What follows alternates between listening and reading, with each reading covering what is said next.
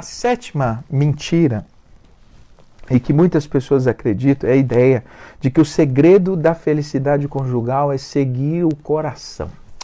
Ah, amigo ou amiga, se você quer ser feliz no casamento, siga o seu coração. Talvez essa seja uma das mentiras mais comprometedoras da felicidade do casamento que existe. Por quê? Porque pessoas que seguem o coração, por ser, a Bíblia diz que o nosso coração é enganoso, os sentimentos são estáveis. Portanto, esse não é o caminho, seguir o coração não é o caminho da felicidade, pelo contrário, é o caminho mais curto para te levar justamente para a infelicidade. É o caminho mais rápido para o divórcio, para a infelicidade, porque a instabilidade emocional, a instabilidade dos nossos corações.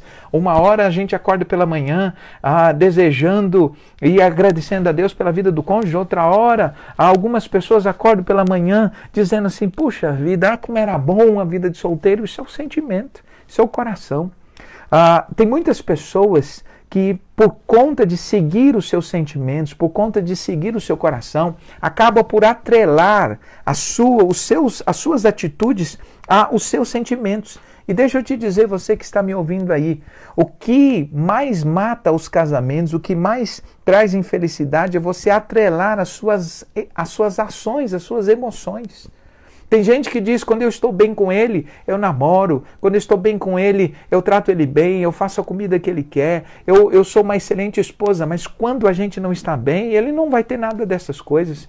Ou vice-versa. Quando eu estou bem com a minha esposa, então eu a trato bem, eu, eu, a, a, cuido dela, eu, eu mando uma mensagem. Mas quando eu não sou bem tratado, quando acontece alguma coisa, quando eu estou chateado, então eu mudo meu comportamento, eu mudo minha maneira de tratar a minha esposa.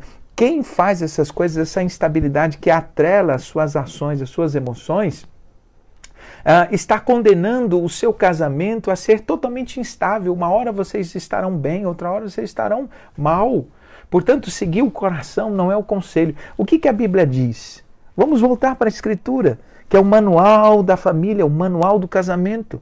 Algumas pessoas, inclusive, acreditam que por eu ser terapeuta, por eu trabalhar, por eu tratar de pessoas Hum, por entender de neurociência, dessa parte voltada para a parte de relacionamentos, algumas pessoas se esquecem de que eu sou teólogo, eu sou pastor, minha maior formação, doutorado, é na área de teologia e ministério pastoral.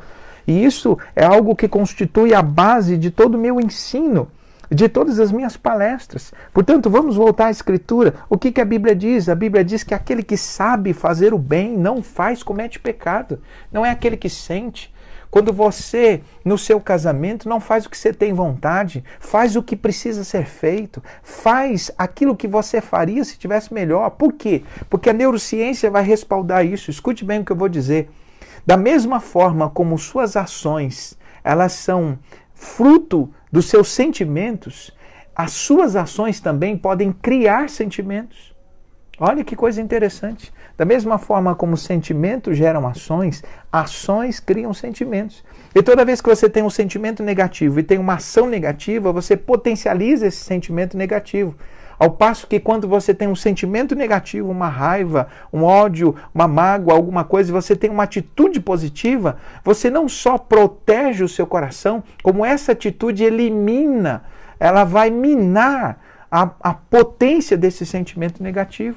Isso é tão certo que Jesus disse que quando você tiver um inimigo e esse inimigo tiver fome, o que você deve fazer? Dar de comer. O que você deve fazer? Dar de beber, porque se você fizer isso, você vai amontoar brasa de fogo sobre a cabeça dele. Sabe o que isso quer dizer?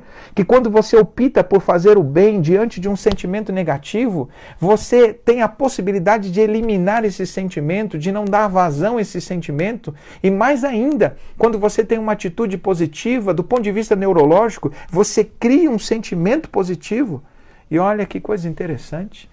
Ah, o que Jesus, na verdade, estava dizendo quando disse para você virar outra face, quando disse para você alimentar aquele que tem fome, ainda que seja seu inimigo, é que ele estava te ensinando a que você estivesse protegendo o seu coração e as suas emoções da possibilidade de ter um coração que reproduza o coração ruim do outro. É uma maneira de proteger o coração. Portanto, acredite no que eu estou dizendo.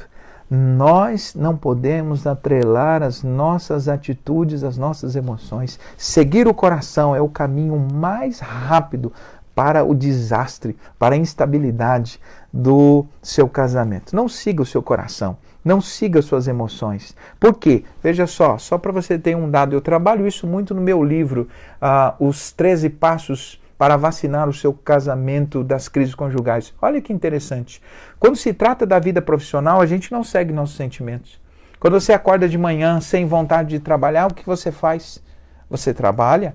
Quando você não está muito bem, quando você não está muito feliz com determinadas coisas, isso não te impede de fazer o seu trabalho. Por quê? Porque você sabe que no ambiente profissional os sentimentos Uh, se você fizer o que está atrelado aos seus sentimentos, você vai comprometer sua carreira, você vai comprometer seu emprego, você vai comprometer o seu desenvolvimento. É por isso que existem tantas pessoas que são excelentes profissionais e são péssimos cônjuges. Por quê? Porque no trabalho eu faço o que eu tenho que fazer, mas em casa, no meu casamento, eu faço o que eu tenho vontade. Eu faço, eu sigo o que o meu coração manda. E aí a instabilidade dos meus sentimentos trazem essa instabilidade na relação. E lembra que eu falei no início, quando a relação cai, o sentimento de amor cai, porque eles estão ligados, essas duas coisas. Portanto, o segredo da felicidade é seguir o coração. Mentira. O segredo da felicidade conjugal é você fazer o que você sabe que deve fazer, porque é o que a Bíblia diz. Se você sabe que deve fazer o bem e não faz, você comete pecado.